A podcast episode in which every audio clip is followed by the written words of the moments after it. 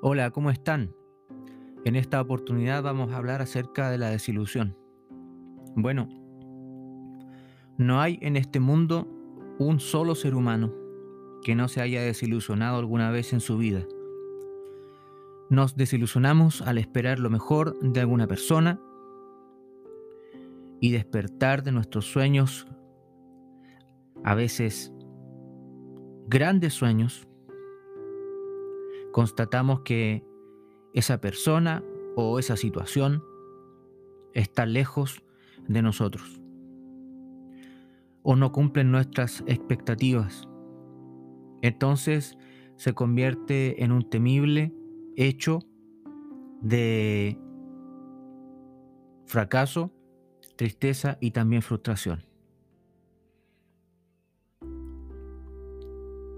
Pensar tal vez en, algunos, en algunas personas, como algunos líderes, grandes personalidades, y pretender que esos líderes o personas sean nuestros modelos a seguir y que por lo tanto debamos imitarlos, olvidando nuestra esencia, pasando por alto nuestras capacidades, nuestras virtudes, y a veces nuestros principios. A veces nos van a direccionar hacia un camino que es muy equivocado, porque van a reemplazar nuestros propios conceptos, nuestras propias percepciones acerca de las cosas, y las van a convertir en nuevos modelos, esta vez modelos que en algunos casos son imposibles de alcanzar o de convertirlos a nuestra realidad. Es por eso que debemos estar muy atentos a dónde se dirige nuestra mirada en un sentido más profundo.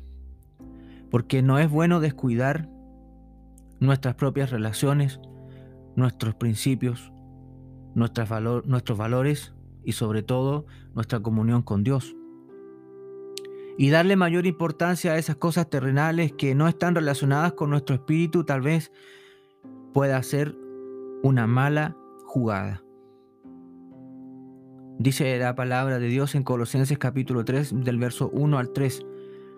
Si pues habéis resucitado con Cristo, buscad las cosas de arriba, donde está Cristo sentado a la diestra de Dios.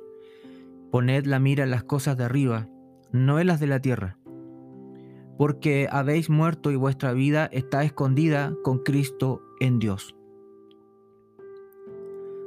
Es el deseo de Dios que cuando esa desilusión toque nuestra puerta, podamos levantar nuestra cabeza y mirar la figura hermosa de nuestro Señor, sus palabras, que las podemos hoy día oír y percibir también en nuestro interior, y nuestro Salvador, el único digno de ser imitado, nos aconsejará, nos va a llevar completamente seguros por el camino y no tendremos que estar expuestos a la frustración.